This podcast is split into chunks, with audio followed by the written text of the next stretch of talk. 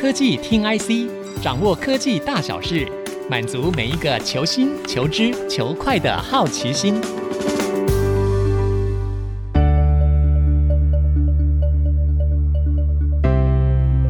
这里是 IC 之音竹科广播 FM 九七点五，欢迎收听科技听 IC。各位听众、观众朋友们，大家好，我是科技听 IC 的节目主持人李立达。今天节目很特别哦，是科技听 IC 节目第一次语音同步上线。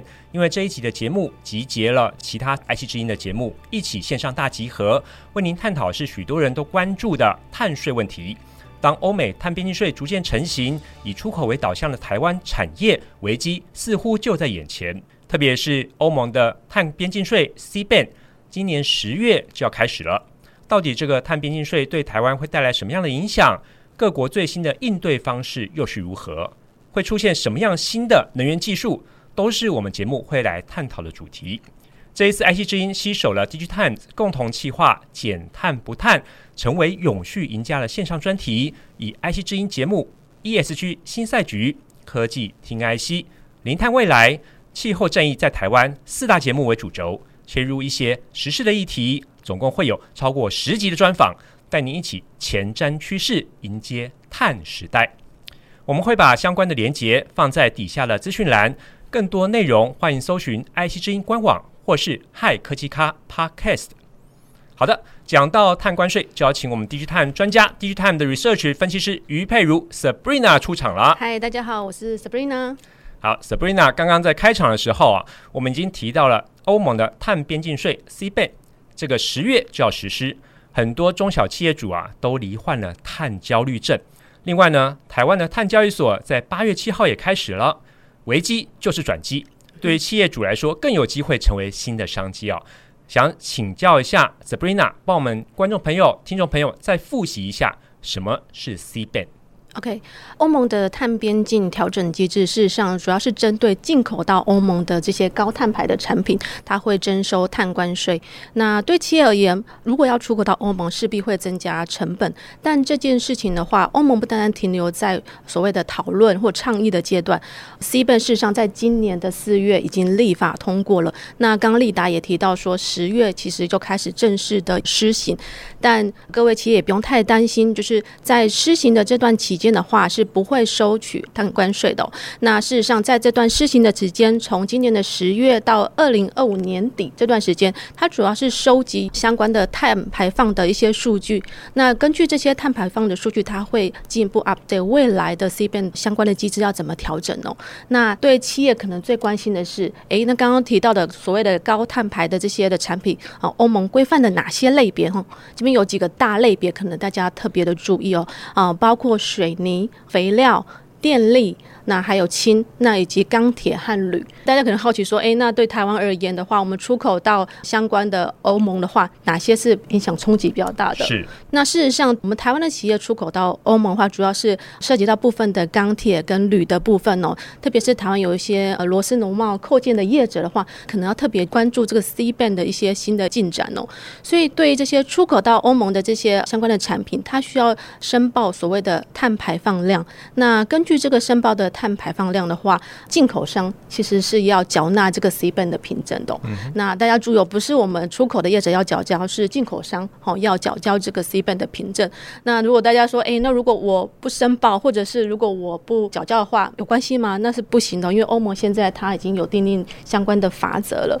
所以未来如果你的碳排的一个出口你没有申报的话，它每吨其实要罚十到五十欧元。十到五十欧元。对，所以这件事对，所以这件事其实是。已经势在必行了哈。嗯，所以看起来虽然是要试行啊，可是企业也不要掉以轻心，因为之后二零二五年就开始实施了嘛，对不对？我们刚刚说的试行的阶段是今年的十月到二零二五年底，所以在二零二六年一月开始就是正式的就开始要收钱喽。那针对这个 CBAM 呢，台湾行政机关其实也有作为哦，像是行政院的环保署就推出了碳费，不过碳费跟碳税好像又不大相同。这台湾的碳费要怎么计算呢？那 CBAM 是欧盟苛征的碳税，跟台湾的碳费是不是可以抵消这个欧盟的碳税呢？这个问题其实很好，也是业者最关切。那台湾其实在今年一月的时候，立法院就已经把我们的温管法啊修订为气候变迁因应法。那这在这个法里面就有明列出，我们在二零五零年要达到近零排放，那还有增加就是碳费的这个征收。那相关的执法现在还在拟定当中，但是有几个原则方向跟大家分享，就是先大后小，就是分阶段式的一个征收。所谓的先大后小，就是针对碳排放量比较大的这些业者，他会先进行征收。所以像是年度的排放量超过二点五万吨的这些电力或者制造业者，它是首波要被征收的业者。那政府收了这些钱，也不是拿来作为其他的应用途，主要的用途还是作为协助我们企业投入减碳相关的一些作为的。是。那刚好提到说，哎，那以后我们在台湾是收了碳费之后，又要再被剥一层皮，又要 CBAM 又要再收一层吗？其实是没有的哦。哦。因为 CBAM 在征收的一个方式，它是把会扣掉在当地国，就是我们在台湾的相关的缴纳的这些碳费的部分会先被扣掉，所以是会先扣抵的。那具体的一些细则方向还在讨论当中，但是基本上大家不用太担心，这块是会被扣除的哦。了解，所以目前台湾跟欧盟这边还要再谈关于怎么样扣除的部分嘛？对，对，但是具体来说的话，是在当地国缴交了是可以被扣除的。了解。那您刚才也提到说要先大后小哈，所以台湾的碳费这个计价目前好像要等到执法才会出来，对不对？对，但是其实从年初到现在，大家还蛮多讨论哦。所以在年初，大家可能讲说，哎，大概是新台币一百元，就是每吨每公吨。对，那现在的话，其实大概是落到大家的讨论就是三百到五百啊元这个区间。是。那相较于 C band 的凭证的话，C band 的凭证它是跟我们欧盟的 ETS，所谓的 ETS 就是碳排放的这个系统。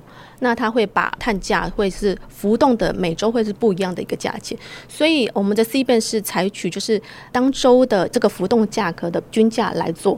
那我们可以看到，就是现在从今年初到现在，欧盟的这个碳价大概落在八十到一百欧左右。八十到一百欧。对，所以你要算一下，哎，台湾说最贵的话是五百，但是欧盟这个就两三千，所以我们可以看到，你看想到底是要在台湾本岛被收完呢，还是要去国外给别人收？大家可以想一下，所以应该是说我们在讨论这个碳价的时候，不要再说，哎，我们这五百太贵啊。但是这个其实政府也是有些考量的。理解，就算您不收，欧盟那边也会收，还不如。我们自己的政府收，然后作为我们的气候保育这种工作来做，对对，没错没错。OK，嗯哼，了解。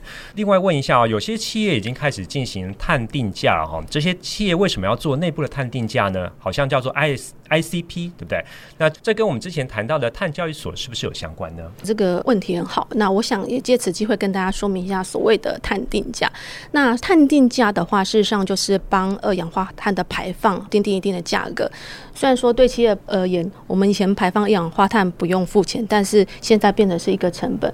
但我们其实不是要惩罚，而是让二氧化碳的排放是有价化的这件事情。所以对企业而言的话，我觉得这件事情是一个趋势。那在碳定价的部分，其实有一些不同的工具。等一下会跟大家说明有四个工具。那也希望可以建立起大家一个系统观啦，就是为什么我们常常会听到碳费、碳圈等等的议题。那这四个工具呢，依序就是第一个就是碳费。就我们刚刚提到，台湾在收了这个碳费的部分。是。第二个呢，就是在总量管制下的一个碳排放的交易，或者是说我们说是碳排放的权利。这是第二个，是。那第三个的话，就是碳抵换权，就是在碳的抵换的部分，这个也是我们台湾碳权交易所它主要关注，就是碳抵换啊，这是第三个工具。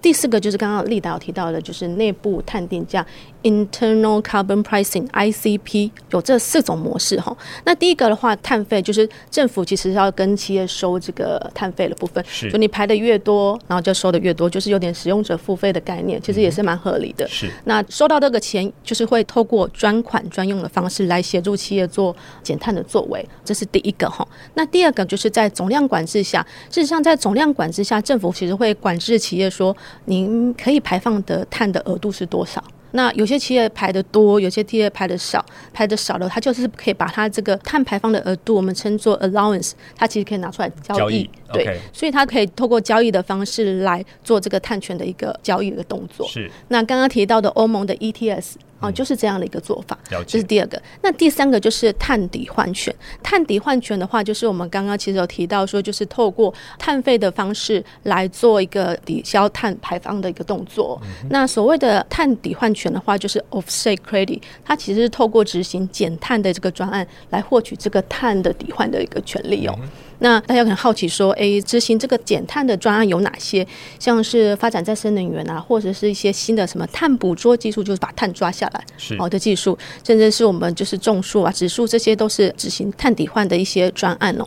那这些专案其实是自愿性质的，不是强制性。相较于我们刚刚提到的碳的那个排放权，它是强制性的。这个的话，相对来说，它是一个自愿性。那第四，内部碳定价 ICP 的部分，ICP 的话，其实事实上就是是透过我们在讲的温室气体排放成本的一个外部成本内部化，也就是把相关的成本让企业自己内部来做承担。好，所以我们刚刚其实提到了四种碳定价的一个模式嘛，包括碳费、碳排放权、碳抵换权以及内部碳定价这四个模式。是。那事实上，台湾为什么会大家都在关注碳权这个议题？主要也是因为八月台湾碳权交易所成立了。那台湾碳权交易所主要是着重在三个面向，第一个就是有关于国内的一个碳权的一些交易，国外的碳权的一些买卖，还有个碳咨询的部分哦。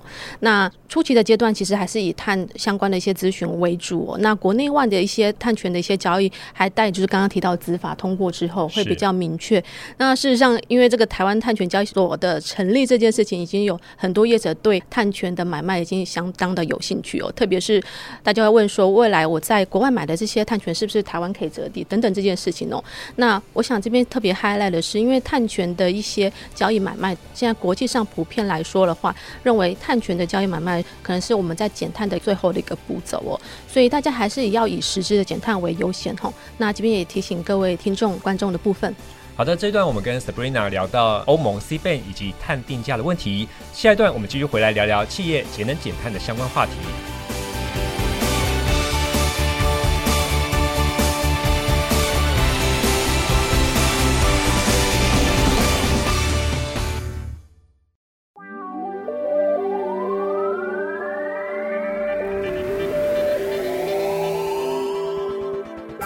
欢迎各位听众、观众朋友们再度回到科技听 IC，我是节目主持人李立达。今天我们很高兴可以邀请到 DigiTime Research 分析师于佩如 Sabrina 来聊聊最近企业主的碳焦虑，因为欧盟 CBAM 就要在今年十月开始实施了。那在上一段的节目呢，我们提到了台湾的碳费收费的方式，以及企业内部的碳定价，以及最近非常红的台湾成立的碳交易所。Sabrina，可不可以帮我们聊聊碳交易所现在在交易什么东西呢？好的，所谓的台湾的碳交易所的话，它主要是负责三大业务嘛。第一块就是国内的一个碳权交易，第二部分的话就是国外的一个碳权的一些买卖，第三部分就是有关于碳咨询的部分哦。那碳咨询的部分现在是可能初期会 run 的，那大家可能对于未来国外的一个碳权的一些买卖，其实还蛮关切哦。是。但是现在相关的主机关抛出了一个讯息是，我们会采取就是有关于这个碳权的一些交易，会以相对具有公信力的这些单位为主，像是 Golden Standard 就是 GS 黄金标准这样子的一个碳权的一个交易会是主要的，或者是其他一些比较具公信力，并不是说哎你在国外买的任何的碳权都可以作为台湾可以认可的，这点我想应该是企业可能要特别在留意的部分哦。了解，所以在进行碳交易的时候，那这个部分当然是之后会谈到了哈，因为现在相关的法令还没有制定完成。不过在这个之前，企业要先进行一些碳定价，好像有三种形式哦，是哪三种形式呢？对的，刚刚其实有听到说，企业在进行碳定价的部分有几个模式。那企业内部可以做就是内部碳定价，但是内部碳定价其实也有一些不同的一些形式。那我们说，如果从简单到复杂，或者说我们从诶小学生到大学生的话，会有几种模式。嗯、那第一个就是比较简单的话，就是我们讲的隐含定价的部分。那第二个的话，就是我们说的隐子定价，隐子定价、呃、就是 shadow price 这个 term。那第三个就是内部碳费，相对会比较复杂。那所谓的隐含定价的话，采取就是回溯的方式来定定的价格，等于是公司过去有执行一些减碳的计划，他来看这些减碳的计划是具体有达到多少碳排的一个减量。所以来评估专案的一个成效。那作为未来在低碳投资的一些参考标的，所以它是有鉴于过去的一些成果来进行未来的投资。那就是第一个，就是我们刚刚说的隐含定价的部分。那第二个是 shadow，就是有关于影子定价。这个的话是现在普遍还蛮多企业都会采用的内部碳定价的方式。那它采取的是一个未来的碳价的一个预估。未来碳价预估。对，所以没有实际发生，但是它可能在投资未来一些决策的时候，它可能会把未来的这个碳价把它纳进去做估算。他没有实际收取。但是他就是把这个未来的价钱来进一步来做估算，那这个也是现在企业比较普遍采用的一个方式，这是第二个。那第三个的话，我们就提到是内部碳费，这个就相对的比较难，因为它实际上就是公司内部的话，就是要设定我们的内部碳费是多少。然后要实际的跟这些事业体收取这个碳费的部分，然后要集中到一个 fund，然后这 fund 的话，后续可能会做一些减碳的投资等等。所以这边有一个关键，就是会涉及到相关的组织运作的一些调整，还有一些金流的一些调整。是，所以这个会相对是比较复杂。所以有这三种模式，就是从国小哈、国中到大学，那这三种模式哦。所以企业要从隐含的这个价格先开始，然后进一步到影子价格，然后最后到内部的碳费的计价方式哦。诶，那个利达这个问题很好，但是有些人很聪明呢，可能就直接跳级吗？诶，对对对，那、哦、有些可能是循序渐进。但现在可以举一些案子来让大家更能理解。好，那所以在企业进行内部探定价的时候呢，也有一些步骤哈。刚刚也 Sabrina 也帮我们提到说有三种的形式，对也许企业也可以选择跳级的方式哈。那这些在进行内部探定价的时候，是不是有哪些步骤可以建议一下给我们的企业的听众跟观众朋友们？好的，我这边是采用 CDP，就是 Carbon Disclosure Project 这一个我们说权威性的在碳揭露相关的这个机构，它有提到就是我们要如何进行内部碳定价的四个步骤，而、哦、不是我自己说说，是国际上权威的一个指南哦。所以第一步骤其实我们就是要做内部碳定价相关的参与方一起拉进来，嗯、就是把 Stakeholder 把它找进来。第二个步骤其实我们就是要设计规划内部碳定价的执行的方式。啊，第三个就是要实际的去执行它。啊，第四个步骤就是你要进一步来评估检讨你这个执行的一个状况，有哪些是需要再调整的。所以在第一个步骤的时候，其实我们知道我们在企业在做减碳也好，其实是涉及很多不同的部门的。对所以包括公司的永续部门啊。甚至是财务部门，或者是你之后要收钱的那些事业部门，你其实都要把它拉进来，一起来擘画出这个未来我们内部探定价的这个目标。那这个内部探定价也是要跟我们整个经营的整个 milestone 是要可以一致性的，这是第一个步骤。是。然后第二步骤，我们就是要规划说我们要采取什么样的一个内部探定价的形式。就刚好提到有三个形式嘛。是。啊，那有些可能就是采取 shadow price 的这个方式，或者有些是采取就是内部碳费的一个方式，不一定。但是在采取之前，我们要先知道我们自己到底有多少的碳排放量，也就是我们要先进行碳盘查。嗯，盘查完之后，我们再进一步来计算出我们适合的内部碳费到底是多少。是，那这件事情其实是很关键的。我想要再跟大家提醒一下，就是内部碳费对企业而言的话，它其实是会摆不同产业会不一样的哦。然后还有摆不同地区，你想想看，在日本的碳费可能比较高，因为它相对的。规定比较多，然后如果到开发中国家的话，相对的可能会比较低一点，所以它是会有产业别或地区别上的一些差异，甚至有些企业可能在前几年它定定的价钱跟现在它会有个浮动的调整，所以会有这些特性上的一个差异哦。这是在第二步骤比较复杂的第二步骤，但是也有一些 tips 来跟大家提醒。那第三步骤的话，我们就是要进一步进到就是我们怎么样实施这件事情。那实施的部分的话，其实我们就想一下，我们到底是要嗯放在一个专案来做，或者是一个事业部门来做，就是可以先拍了一些专案来执行。来试试看成效。那到第四步骤，我们就进一步来检讨，说我们这样 run 了之后的成效怎么样？未来是不是可以再进一步的、呃、有些调整啊等等之类的？那会是这样的一个四个步骤的操作方式。那大家可能会觉得哦，这个理论好像很难懂。我也举一些例子来跟大家比较好理解。第一个就是微软，微软其实在做内部探金家，其实做的还蛮 pioneer。它在二零一四年就开始做了，这么早？对。然后后一开始定的是本来是四点四美元一公吨。那它到二零一九年就是把这个四点四提高到十五美元，所以我们刚刚说它这个浮动的一个状况。那甚至在二零二一年左右，针对就是我们的一般商务人士的出差这个排放的那个碳费调高到一百美元每公吨哦，所以是会是飞机，其实飞机的碳排很高，对对对。对。对，所以它会是这样一个浮动的一个调整哦。那台湾的话，其实台达电在做内部碳定价这件事情做的也相对的积极，台电是非常积极的一个公司哦。没错，那它事实上在今年六月的时候，就是台达基金、文教基金会跟中华经济研究院，他们有发布一个内部碳定价相关的一个趋势报告，大家有兴趣可以去 watch。我今天帮大家 summary 一些重点哦。是。就台大事实上在二零一四年的时候就开始投入了内部探定价，它跟微软同个时间啊。对，但是它还蛮特别，它一开始是采用 shadow price 的方式是，然后到二零二一年，它定定出它的内部碳费，是。那内部碳费，立展猜看它定在多少？这个它相对的积极。刚刚有一些关键字，欧盟是什么一百欧等等之类。对，刚刚有讲欧盟是一百欧嘛，对不对？嗯、那对台湾的话部分是三百到五百台币，所以这个部分的话差距还蛮大的。对，所以曲折中大概一千台币。台湾其实普遍的企业大概都是定在一千台币左右.但台达非常的积极，它定在三百美元。哦。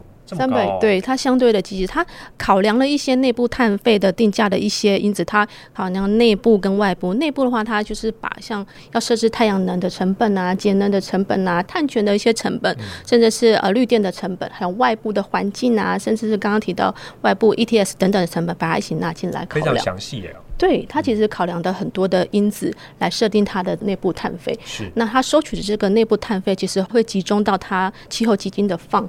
然后作为后续的低碳投资，嗯，特别是在低碳投资的部分，它投入了大概有五成都在低碳投资，所以它投了一些像未来的一些新的技术，包括滤氢啊。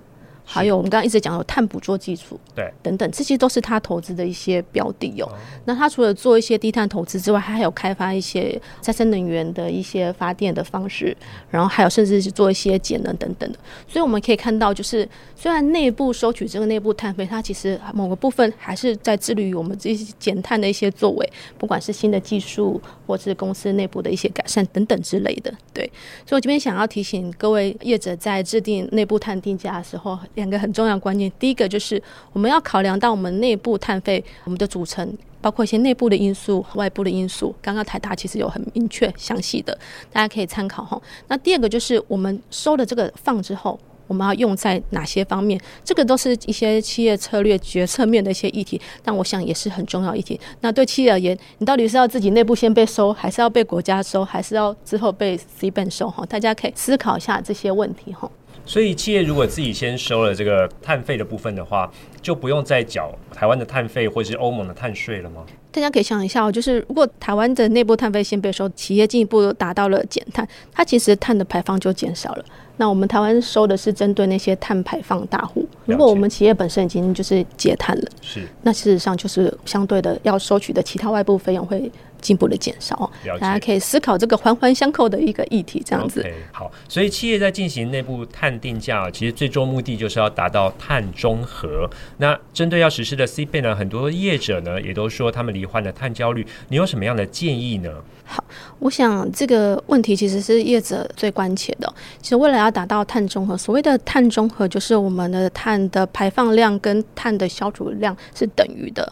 所以，为了达到这个目的的话，其实有一些步骤。所以，第一步骤还是要做碳盘查，是。再来就是我们要持续的做碳减量，然后还有这整期跟大家在分享的有关于碳定价。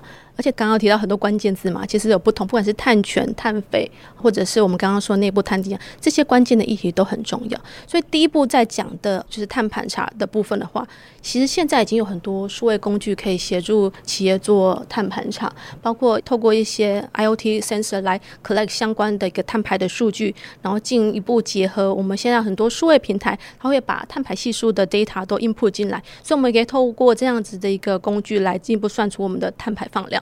这个是相对的便捷的。甚至我们可以参考一些国际的 ISO 的一些标准，包括组织型的 ISO 一四零六四 dash one，甚至是一些比较偏啊，我们的产品的碳足迹就是 ISO 的一四零六七，吼，这些 ISO 的标准来协助企业做碳盘查。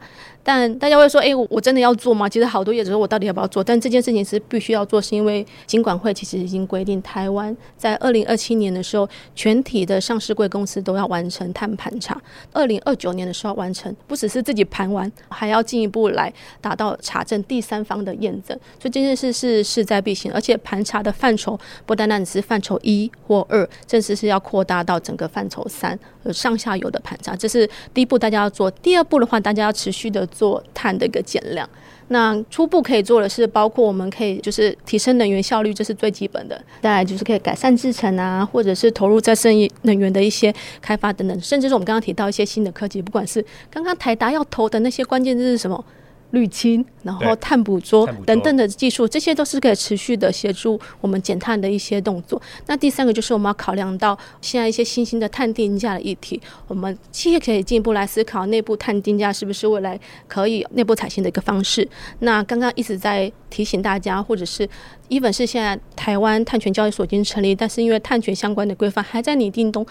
而且国际上也还在对相关的规范进一步研拟，所以我想再次呼吁，就是碳抵换其实是企业减碳的最后一步了。大家还是要先做好实际的减碳，不要就是一味的就是先买买买买碳权。这件事是我想一再的提醒大家。那希望大家在今天这个节目，就是建立我们整个碳管理的系统观，把各个碳到底要怎么运作来进一步理解。那希望有助于企业达到在碳焦虑的时代不要太焦虑这样子。好的，我们今天很高兴呢，Sabrina 能够上我们的节目哈，让我们的企业主呢，在碳焦虑的这个时代当中，也可以不要这么焦虑，只要循着刚才 Sabrina 的一些建议来说，应该就可以逐步的达到最后的碳中和的目标。好的，今天我们很高兴可以邀请到 Sabrina 来到现场，来谈谈这个碳排放的相关议题。我是李立达，我是 Sabrina，下周同一时间我们再会。本节目由 DigiTimes 电子时报与 IC 之音联合制播。